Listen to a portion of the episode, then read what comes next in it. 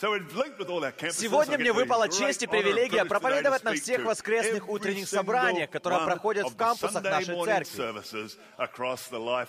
При помощи современных технологий я могу проповедовать здесь, в кампусе Хиллз, и в Сити-кампусе, собрание которого проходит сразу в двух местах, в Ватерлоу и Александрии, на юго-западе, где Бог делает потрясающие вещи в Ньюкасле, в наших двух кампусах в Брисбене, в Нузе на севере, в кампусах Сити, Ист, Уэст и Грейтер Уэст, в Мельбурне, в Бандай, Бервуде, Грейтер Уэст, Маквори, Мэрилендс, Нортерн Бичес, Виллавуд, а также на собраниях на китайском языке в Чатсворте и Хилсе, и на собраниях Hillsong Connect в Хаббарте. Это неплохая возможность, не так ли? Кроме того, нас сейчас смотрят онлайн. Так здорово, что вы с нами. И в дальнейшем эту проповедь посмотрят приблизительно в 200 странах по телевидению Hillsong.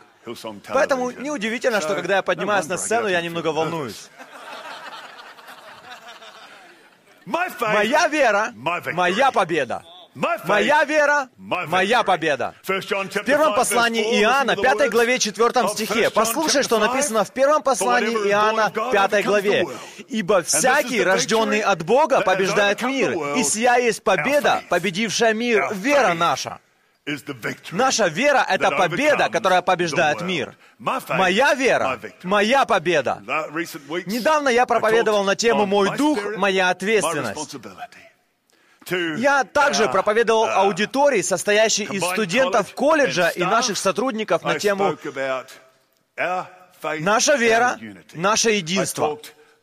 На собрании «Сердце и душа» среди недели моя проповедь называлась «Наши ценности, наше будущее». Вчера я проповедовал фонду Hillsong на тему «Мои ресурсы, моя возможность». А сегодня моя проповедь называется «Моя вера, моя Моя вера, моя... А, потрясающе. Вы со мной? Меня не было всего неделю, а вы успели стать такими тихими. Моя вера, моя... Вау, я отсюда слышу собрание в Брисбене. Хорошо, итак, я люблю побеждать и ненавижу проигрывать. Я не играю в гольф, потому что мне кажется, что взрослые мужчины впадают в детство, когда бегают за глупым маленьким белым мячиком. Но также я не играю в гольф, потому что знаю, что не смогу выиграть, а я ненавижу проигрывать. Но я люблю побеждать. Все любят побеждать. Мысль о победе, особенно когда дело касается важных вопросов, жизненно важных вопросов, например, вызовов и противостояний, проблем, с которыми нам нам приходится столкнуться, которые обрушиваются на нас в нашей жизни. Мысль о победе имеет силу. И если подумать, у нас есть средство, которое может привести нас к победе. Я люблю побеждать, и именно поэтому мой уикенд был таким замечательным. Британская футбольная команда, за которую я болею, победила. Местная команда из Лиги регби, за которую я болею, также одержала победу. Обожаемая мной новозеландская команда All Blacks выиграла игру. И сегодня я чувствую себя победителем. Знаешь, у меня была отличная возможность. Вообще, я страшный фанат спорта, от избытка сердца говорят уста. И я не только смог увидеть своими глазами потрясающую победу моей любимой футбольной команды в пятницу. Они выиграли у команды из верхней строчки турнирной таблицы. У лучшей команды. И это сделало их победу еще ярче. Ну что самое потрясающее, у меня также была возможность зайти в раздевалку к победителям после игры. Я уже делал так раньше, но, наверное, всего один раз. Для меня это очень много значит. Я это обожаю. Ну, это действительно круто. Там царила атмосфера эйфории. Там был вкус победы. Все разговоры о том, что случилось, все были переполнены любовью друг к другу. Они даже ставили автографы на футболках. Знаешь, как они это обычно делают? Передают по кругу футболки и оставляют свои автографы для людей. И они даже попросили меня поставить мой автограф, и так там оказалось и мое имя тоже. Люди, наверное, будут думать, чей это автограф? Какого-то юного новичка? В общем, когда ты одерживаешь победу, в этом есть сила. И что самое замечательное, в Библии слова «наша вера» и слово «победа» стоят в одном предложении. Что такое вера? Как она выглядит? Как она работает? К сожалению, за все прошедшие годы я видел плохие примеры так называемой веры. Я видел примеры, которые скорее очерняли веру. Например, я видел людей, которые превращают веру в эгоизм. Мы практикуем веру для преодоления трудностей, с которыми сталкиваемся. Но когда вера становится эгоистичной, она начинает сводиться к нашим желаниям. Она касается не только наших нужд, но и наших прихотей. И в конечном счете перерастает в эгоизм и жадность. Вера не сводится только к этому. Также я видел людей, которые превращают веру в законничество. Когда вера становится формулой, и если что-то не происходит, значит у тебя недостаточно веры. Но идея о том, чтобы вера кого-то осуждала, это абсолютно противоположно сердцу Иисуса Христа, которого мы любим и которому мы служим. Поэтому я считаю, что вера точно не должна быть эгоистичной, и она не должна быть законнической. К сожалению, я также видел, что для кого-то вера становится просто глупостью. Люди с глупой верой.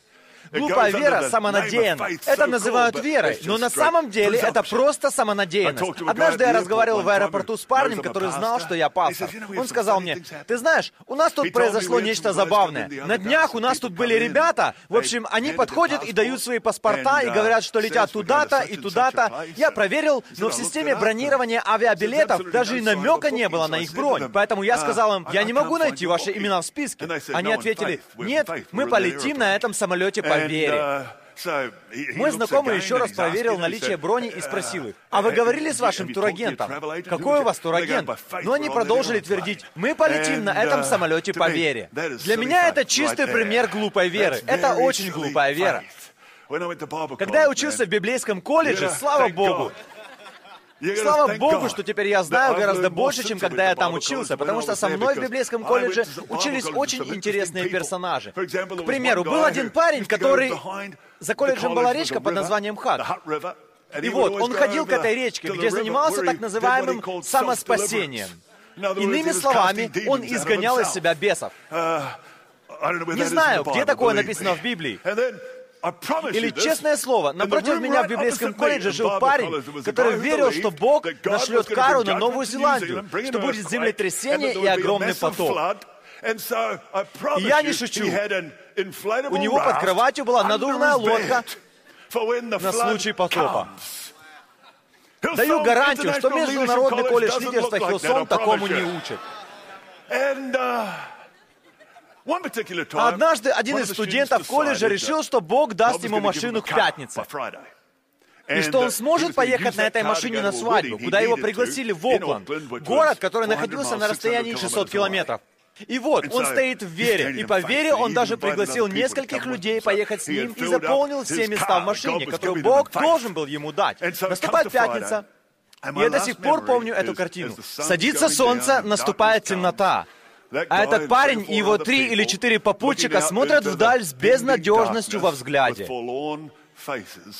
Ведь машина у них так и не появилась. Глупая вера. Так что же такое вера? Как она выглядит? Я считаю, что вера начинается с послания к евреям, 11 главы 6 стиха. Там говорится об основании веры. Написано, а без веры угодить Богу невозможно, ибо надобно, чтобы приходящий к Богу веровал, что Он есть. Сам Господь говорит, «Я есть». Если посмотреть в текст оригинала на древнееврейском, «Я есть» было самым святым из всех возможных имен Бога. Далее говорится, «И ищущим Его воздает». Вера касается не только того, что Бог делает, в самом подлинном смысле вера касается того, кто есть Бог. Видишь ли, когда Бог сказал «Я есть сущий», слова «Я есть» для древних евреев были слишком святыми, чтобы их написать. Даже произносить эти слова мог только первосвященник. Так было в то время. Таким образом, только первосвященник произносил эти слова, пока в конце концов Бог не сказал первосвященнику, что это имя нужно было дать народу. Иисус использовал это имя. «Я есть». Он есть. «Я есть». Он был в Гефсиманском саду один. Его ожидал крест. Его ожидало распятие. 600 воинов пришли в сад за тем, кто выдавал себя за Сына Божьего. Когда они спросили, кто тот, кого они ищут, Иисус ответил, «Это я». Но в оригинале написано не «это я», а «Я есть». И когда он сказал «Я есть», 600 обученных, вооруженных солдат упали на колени из-за силы этого имени. Так что если ты ищешь основание, которое могло бы привести твою веру к победе, «Я есть», Он есть. Это хорошее начало этого пути. Поэтому не совершайте ошибку и не веруйте в саму веру. Вера — это лишь средство. Веруйте в Иисуса, начальника и совершителя вашей веры. Он начало веры, Он конец веры, и вера сводится к тому, кто Он есть а не только к тому, что Он делает. В послании к римлянам, 10 главе, 8 стихе говорится о Слове Божьем. Написано, близко к тебе Слово. Где оно? Слово близко ко мне, оно близко ко мне. Где оно? А, вот оно. Да нет же, Слово близко к тебе, в твоих устах и в твоем сердце. Павел говорит, то есть слово веры, которое проповедуем в устах твоих и в сердце твоем, ибо если устами твоими будешь исповедовать Иисуса Господом и сердцем твоим веровать, что Бог воскресил Его из мертвых, то спасешься. Как мы приходим к вере? Мы приходим к вере, исповедуя своими устами и веруя, что Иисус Христос — Господь. Вера — это веровать. Вера — это исповедовать. Когда я смотрел видео в начале собрания, для меня это стало большим благословением. 94 год, я стою в огромных мешковатых брюках со стрижкой из 80-х, весь такой крутой и что-то проповедую. Как здорово, что с возрастом мужчины хорошеют. Женщины, безусловно, тоже, и они хорошеют даже больше мужчин. Но больше всего мне понравилось, что на этом видео в 1994 году, когда в нашей церкви было около 1500 человек, и у нас был всего один кампус, это была замечательная церковь. На видео, конечно, сейчас я этого уже не помню, я говорю, наш приход — это не только люди из Касл Хилл. Наш приход — это весь мир. Мы хотим, чтобы люди поднимали глаза и смотрели дальше. Это было еще за пять лет до того, как у нас появился второй кампус в Сиднее. Меня это так вдохновляет. Не просто потому, что я так говорил, а потому что сейчас я понимаю, что тогда это было исповедание моей веры. В то время наша церковь выглядела совсем иначе. Но слава Богу, теперь у нас есть кампусы буквально по всему миру. И это открывает нам новые возможности. Но в будущем нас ждет еще больше. Такова власть веры основанная на том, кто Он есть, и на доверии Богу в каждой сфере нашей жизни. Вот это я называю верой. Первый пункт. Первый пункт. Вера. Моя вера, моя милость. Моя вера и моя милость. Знаешь, самое потрясающее в вере — это то, к чему она открывает доступ. Римлянам 5 глава 2 стих — это одно из моих любимых мест Библии. В Римлянам 5.1 говорится, что мы получаем оправдание по вере, что мы оправданы верою. Говорится, мы имеем мир с Богом через Господа нашего Иисуса Христа. И дальше, через которого верою и получили мы доступ к той благодати, в которой стоим. Что такое вера? Это средство. К чему она дает доступ? К Божьей милости и Его благодати. Вера — это средство, которое дает доступ к благодати. Я думаю, это так сильно. Вот почему не стоит веровать в веру. Веруй в Иисуса. Послушай, ты не можешь увидеть спасение, но ты можешь увидеть его воздействие, потому что жизни людей преображаются, когда они принимают Иисуса Христа как своего Господа. Это духовное явление, и ты не можешь увидеть его глазами. Ты не можешь увидеть веру, потому что это не явление физического мира. Ты можешь увидеть действие веры в свидетельствах и рассказах о Божьей верности и невероятных победах других людей. Но ты не можешь увидеть саму веру. Давайте возьмем для примера другое средство. Представь, что вера — это автомобиль. Ты же можешь увидеть автомобиль. Подумай, как нужно заботиться о машине. Давайте будем честными. Ты вряд ли будешь натирать свою машину до блеска, как на выставке. Конечно, если это чье-то хобби, то я не против. Но это не является основным предназначением машины. Нет, основное предназначение машины — доставлять тебя, давать тебе доступ туда, куда тебе нужно. Настоящее предназначение веры — не просто блестеть и впечатлять людей. Прославь Господа, брат мой. Аминь. Аминь. Как Здорово видеть тебя в Доме Божьем сегодня. Аминь, аминь. Брат, прославь Господа, стой в вере, стой в вере, стой в вере. Наверное, показанная вера очень впечатляет, но она не поможет тебе, когда ты окажешься в окопах. Она не поможет тебе в битве. И вполне возможно, что она не поможет тебе, когда ты столкнешься с вызовами. Нет, но знаешь, что самое важное в твоей машине? Может быть, она не выглядит впечатляюще, но ей, покуда она доставляет тебя туда, где ты призван быть, с ней все в порядке.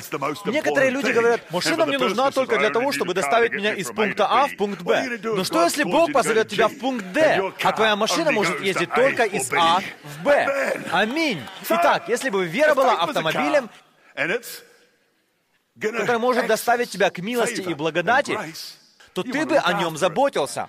И мы заботимся о своей машине. Что это значит? Мы оставляем ее в безопасном месте, потому что мы не хотим, чтобы ее украли. У меня однажды украли машину, и я знаю, какое это ужасное чувство. Когда ты вдруг выходишь на улицу, и твоей машины там нет. Это случилось со мной много лет назад. Я вышел на улицу и хотел сесть в машину, а ее там не было. Я никогда не забуду это чувство. Я был глубоко оскорблен. Это самое ужасное, что только может случиться. У кого-то здесь еще крали машину? Это очень неприятно. И вот ты бродишь по округе в поисках машины.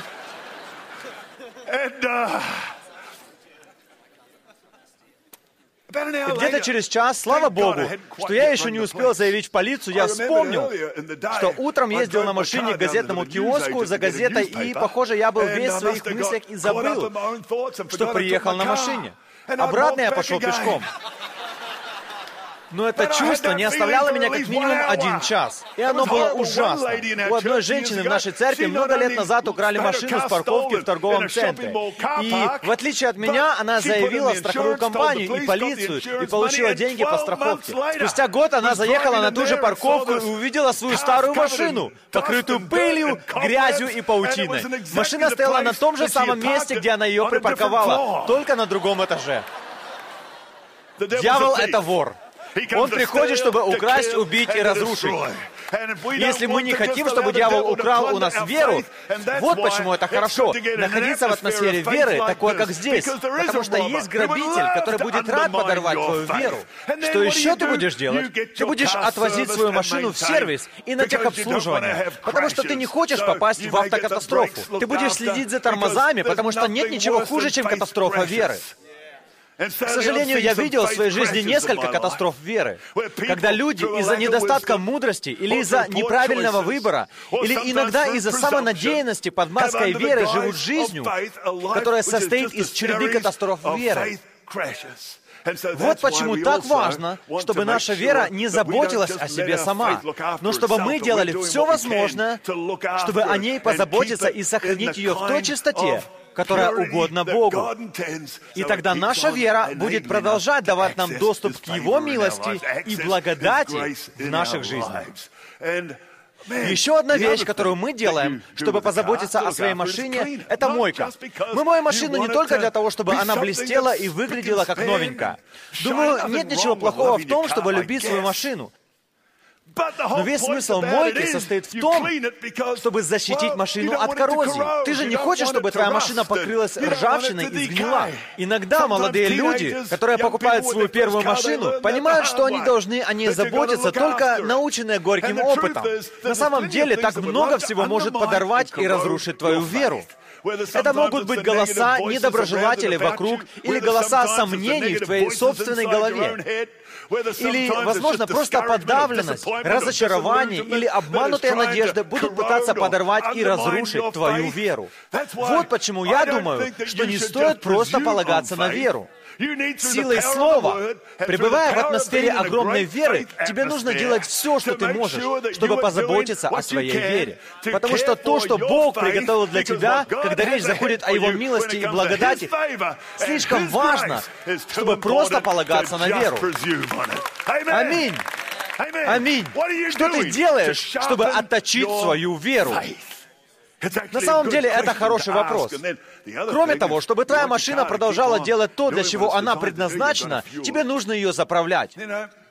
Вот почему тебе нужно быть в Доме Божьем. Вот почему это так важно. Есть так много причин, чтобы быть здесь. Одна из них — это просто почтить Иисуса и поставить Его на первое место в своей жизни. Вторая причина — это сообщество и дружеские взаимоотношения. Я с сожалением думаю о людях, чья вера подорвана, людях, в чьих жизнях благая весть потерпела поражение, и о том, где они находятся. Я люблю проповеди, в которых хвала и поклонение сфокусированы на том, кем является Иисус и кто есть Бог, и в которых говорится не только о поклонении и о том, как прекрасен Иисус, но одновременно и о том, как велика Его сила. Поверь мне, я обожаю находиться в таком окружении. Некоторые из великих старых гимнов, написанных людьми, это гимны великой веры. И это именно те песни, которые тебе хочется петь. Представь, что ты приходишь в церковь, и первая песня «Никто не знает моих трудностей, никто не знает моих скорбей».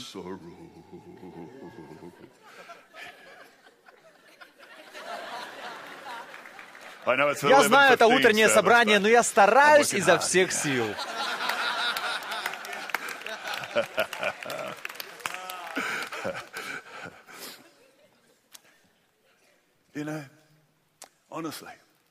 Нам на самом деле нужно заботиться о своей вере. А это значит оставаться в Слове. Пусть вас окружают праведники.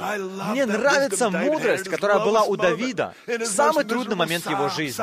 В самом плачевном 141-м псалме он говорит, «Они скрытно поставили сети для меня. Никто не признает меня. Никто не заботится о душе моей». И, наконец, в шестом стихе он признает, «Я очень изнемог». Он был подавлен и угнетен. Но следующие слова, которые исходят из из его уст, это слова веры. «Выведи из темницы душу мою, чтобы мне славить имя Твое». Послушай внимательно, что он говорит. «Вокруг меня соберутся праведные». Постарайся поместить себя в атмосферу, где тебя будут окружать люди, которые поклоняются Богу, которые понимают силу веры, где Слово проповедуется в вере, где звучат песни веры. Место, где люди, которые тебя окружают, создают атмосферу веры. И это не просто слова. Иногда меньше всего на свете тебе хочется идти туда, где ты чувствуешь себя совершенно несчастным где все против тебя. И кажется, все хуже некуда. И все так раздражающе счастливы, а песни такие раздражающие радостные. Не знаю, чувствовал ли ты себя когда-либо так, но бывают дни, когда ты смотришь вокруг, и все кажутся такими ужасно счастливыми, а ты такой несчастный. И это последнее место, где ты хотел бы сейчас оказаться. Но именно в такой момент, больше, чем когда-либо, тебе нужно быть именно в этом месте. Потому что твоя вера должна быть хорошо заправлена, чтобы она могла продолжать давать тебе доступ к благодати нашего Господа Иисуса Христа, доступ к Божьим обещаниям, чтобы твоя вера становилась твоей победой. К сожалению, некоторые люди обращаются со своей верой так, как если бы они вешали плащ на крючок. Когда им нужно, они снимают с крючка и надевают этот плащ веры. И обычно это случается только в трудные моменты. О, Бог! Так они относятся к вере. Их вера — это вера от случая к случаю. Но я считаю, что ты призван жить по вере. Жить яркой, влиятельной жизнью по вере, сфокусированной на том, кто есть Бог. Кто есть Бог в трудные времена, кто есть Бог в хорошие времена, кто есть Бог, а не только на том, что Он делает. Это не вера от случая к случаю, это жизнь по вере. И это так сильно, когда ты живешь по вере, у тебя есть доступ к Божьим обещаниям. Причина, почему это так важно для создания атмосферы веры, чтобы люди приходили сюда так рано, как только могут, и не уходили, пока не будет сыграна последняя нота. Это то, что ты в буквальном смысле делаешь свой положительный или отрицательный вклад в атмосферу веры, которая может укрепить кого-то помочь кому-то расти в духовном плане. Аминь. Моя вера — моя милость. Второе — моя вера — мой Господь. Моя вера и Его власть. Возможно, эта сторона веры не является такой уж привлекательной. Сегодня утром на нашем собрании здесь, в церкви Hillsong, мы пели песню «Христос, камень мой». Это такая замечательная песня. «Лишь Христос, камень мой». В ней поется о том, что Он дает силу, о том, что Иисус Христос — это скала, краеугольный камень, на котором мы можем строить свои жизни. К концу песня становится такой мощной, что все поднимают руки. Она заканчивается словами он Господь, Бог всего. Интересно, как на самом деле Его власть проявляется во всех сферах твоей жизни.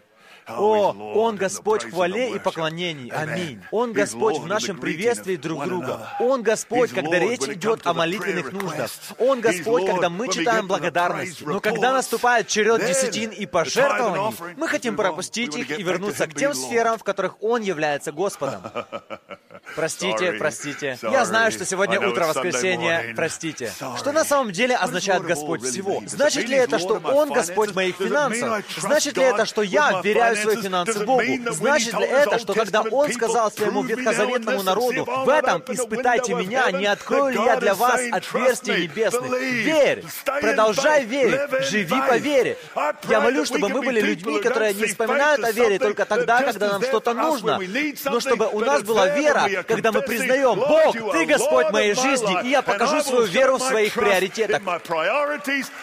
Я покажу ее в своих финансах, я покажу ее в своем отношении, в своих словах, в своем исповедании. Господь, я хочу жить под властью Иисуса Христа. Потому что власть, то есть вера, это не только то, что Он делает. Вера — это то, кто Он есть. И мне нравится, что нас учат, что мы Его слуги, а Он наш Господин. Но нигде в Писании вы не увидите, чтобы Иисус посмотрел на кого-либо и сказал, «Ты мой слуга». Все, что касается Иисуса в Писании, говорит, «Вы мои друзья». Мы смотрим на Него как на Господина, а Он смотрит на нас как на друзей. И это открывает нам суть благодати Иисуса Христа. Аминь. Он Господь. Это так сильно, так прекрасно. Знаешь, это случается даже в церковных кругах. Скажем, кто-то одаренный, талантлив. К примеру, этот кто-то лидер команды прославления. О, на нем такое помазание. А когда он поет, я вижу самого Иисуса. А еще он не женат. И половина христианского мира в него влюблена. Предположим, что это так. И я думаю, что такому человеку, я, конечно, не знаю наверняка, но я думаю, что такому человеку должно быть трудно. Ты любишь меня или мой талант? Любим ли мы Иисуса? Является ли Он Господом, или мы просто любим талант, который Он дал? Что Он для нас делает? Мой сын, лидер команды прославления, был не женат аж до 63 лет. Ну, я немного преувеличиваю. Но знаешь, Интересен тот факт, что когда он познакомился со своей женой, у нее не было ни малейшего представления о том, кем он был. Это потрясающая история, и я надеюсь, что однажды она сама вам ее расскажет. Это потрясающая история, но самое важное в ней, что она не знала, кем был мой сын. Она просто страстно искала Иисуса. И пока они искали Иисуса, они нашли друг друга. И я думаю, что с Иисусом должно быть точно так же. Именно поэтому мы хотим, чтобы Иисус был Господом нашей жизни. Чтобы Он на самом деле был Господом всего. И для меня, я буду с вами честен, отдавание, послушание в десятине, почитание Бога, вера в первые плоды, все это является вечным принципом, не только ветхозаветным или новозаветным, но и вечным принципом. И если ты хочешь иметь в своей жизни веру, которая приведет тебя к победе, доверяй Богу эту сферу своей жизни. Кто-то мне однажды сказал, знаешь, я попробовал отдавать десятину, но это не работает. Что значит не работает? Если ты отдаешь и почитаешь Бога, и один человек кается, это работает. Если ты делаешь то, к чему призывает тебя Бог, это работает. Если ты живешь по вере, почитая Бога своими финансами, обещаю тебе, а мне уже 60 лет, если ты доверяешь Богу свои финансы, ты увидишь, что почитание Бога, когда ты делаешь Его Господом своих финансов, не только работает, но и приносит невероятную победу и дает тебе жизнь, которую ты только и делаешь, что благодаришь Бога за Его славу. Третий пункт. Моя десятина, моя гора. В Библии говорится о том, что горе можно сказать «поднимись и ввергнись в море». Это сложно себе даже представить. Я бы с радостью сдвинул пару гор вокруг. Представьте себе, что вы на самом деле физически могли бы двигать горы. Знаешь, я, по крайней мере, раньше любил кататься на сноуборде. И первым делом я бы перенес самую большую гору в Австралии высотой около 2000 метров во французские Альпы. А французские Альпы я бы перенес сюда, в Австралию. Мне на ум даже приходит несколько человек, которые были бы не против, если бы гора оказалась на крышах их дома. Шутка. Шутка. Ну или хотя бы холмик на заднем дворе. Но тогда трудно будет косить траву.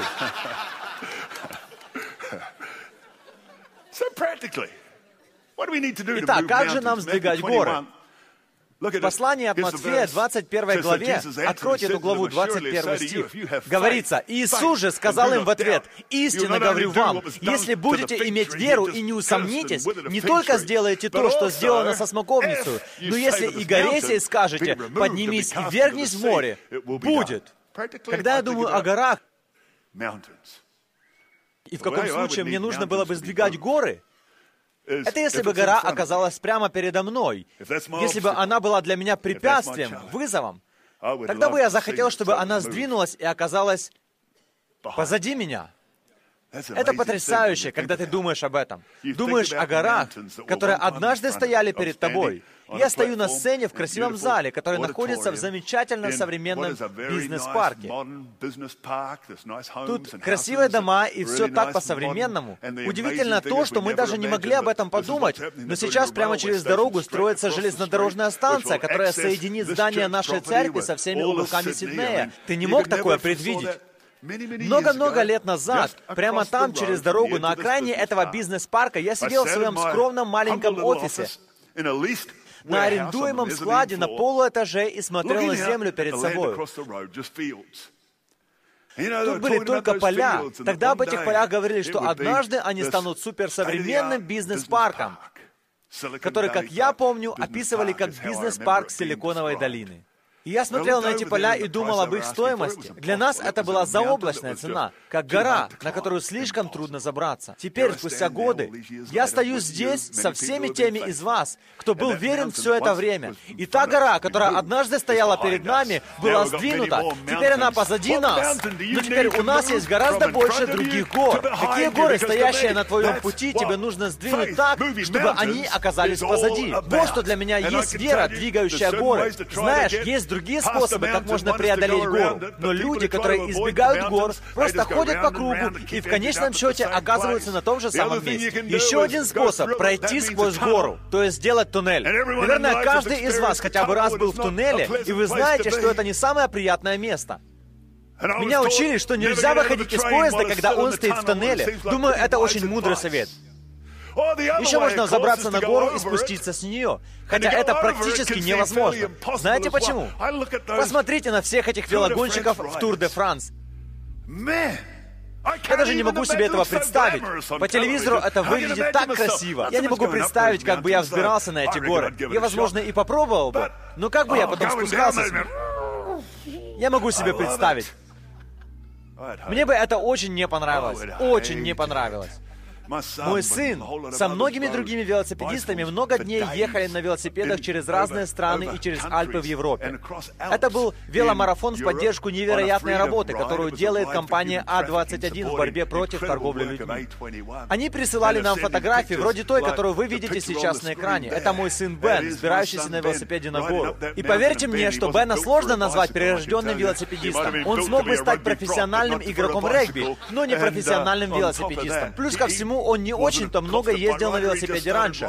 Он сел на велосипед специально для этого мероприятия. В конце концов, он добрался до Лондона из центра Восточной Европы, где они стартовали, и он был так слаб, у него так ныло все тело, что в Лондоне вместо того, чтобы слезть с велосипеда и закричать «Ура, мы сделали это!», он просто упал на землю, сел на бордюр в самом центре Лондона и заплакал, как ребенок, потому что ему было так тяжело. Вот что удивительно в вере, когда ты думаешь о ней как о средстве. Сначала нужно забраться на гору. Одно дело забираться на гору, держа правую ногу на педали газа, когда вера делает все за тебя. И совсем другое дело пытаться сделать это своими силами. И вот что говорится в Библии. Без веры, без веры невозможно. Говорится в Библии, невозможно угодить Богу. Невозможно угодить Богу без веры. Вот где самое место невозможности без веры. Но когда ты доверяешь Богу всю свою жизнь, ты сдвигаешь гору. И вместо того, чтобы быть препятствием, эта гора становится твоей возможностью. Есть не так много вещей, которые Бог не может делать. Он не может чего-то не знать. Почему? Потому что Он всеведущий, всезнающий. Он не может быть бессильным. Почему? Потому что Он всемогущий, всесильный. Не думаю, что Бог может грешить, потому что Он безгрешен. В Нем не было греха. Он взял наши грехи на себя. Еще одна вещь, которую Бог не может делать, это ничего не делать. Вот почему, если ты приходишь в вере в Иисуса Христа без Бога, это невозможно. Без веры это невозможно. Но если ты приходишь к Богу в вере, меняется то, что невозможно. Потому что единственная вещь, которая невозможна для Бога, это ничего не делание. Но у нас иногда, поверьте мне, это очень хорошо получается. Мне нравится время от времени ничего не делать. Просто сидеть в гостиной. О, это так здорово!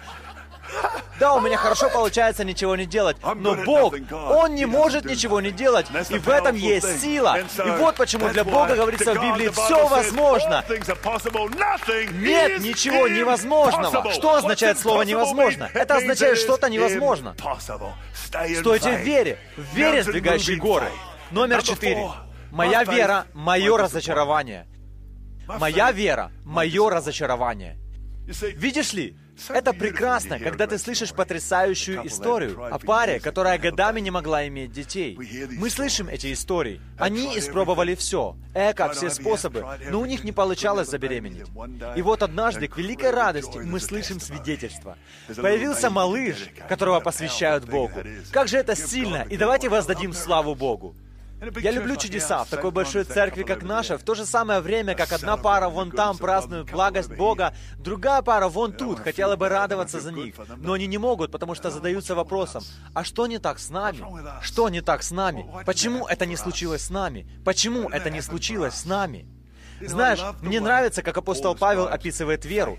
Какое он отводит ей место. Потому что, видишь ли, Павел называет себя богохульником в первом послании к Тимофею, 1 главе 13 стихе. «Меня, который прежде был хулитель и гонитель и обидчик, так он описывает себя. Но помилован, потому что так поступал по неведению, в неверии. И смотри, что написано дальше. «Благодать же Господа нашего Иисуса Христа открылась во мне обильно с верой и любовью во Христе Иисусе». Три слова в этом стихе. Благодать, вера и любовь. Где тут помещена вера? Между благодатью и любовью. Я молюсь, чтобы у нас всегда была такая культура, чтобы мы верили, что по вере Бог будет действовать, но чтобы мы также помещали нашу веру между благодатью и любовью, чтобы мы радовались с радостью радующимися, плакали с плачущими. Кто-то вон там был чудесным образом исцелен от рака, и он воздает слава Богу. А кто-то вот тут только что похоронил своего папу, который умер от рака. И в вере не должно быть ничего такого, что каким-то образом осуждало бы людей, проходящих большие вызовы в своей жизни.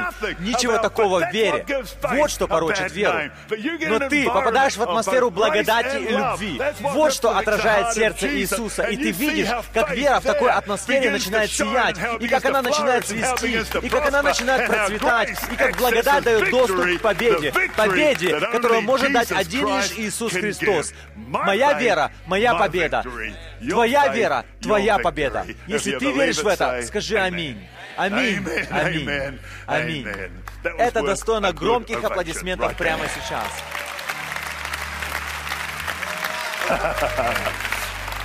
Потрясающе. Чей ты сын? Линкольнов? Куперов? Купер, поднимись сюда, не бойся. Потому что однажды ты будешь проповедовать толпам людей гораздо большим, чем это. Знаешь что? Ты живешь жизнью мужа веры, доверяя Богу в каждом сезоне своей жизни. Ты увидишь, что Бог будет верен твоей жизни. Ты увидишь, как Он сможет использовать тебя. Возьми все, что Он вложил в тебя, и используй это во славу Ему так, чтобы твоя жизнь не только превзошла ожидания тех, кто любит тебя и знает тебя, но чтобы она вышла далеко за пределы возможного, чтобы ты делал то, что возможно только с Богом. Если ты живешь во славу Бога, просто наблюдай за тем, что происходит, когда ты верен в вере и делаешь Иисуса Господом своей жизни. Помни, где ты услышал об этом впервые. Аминь.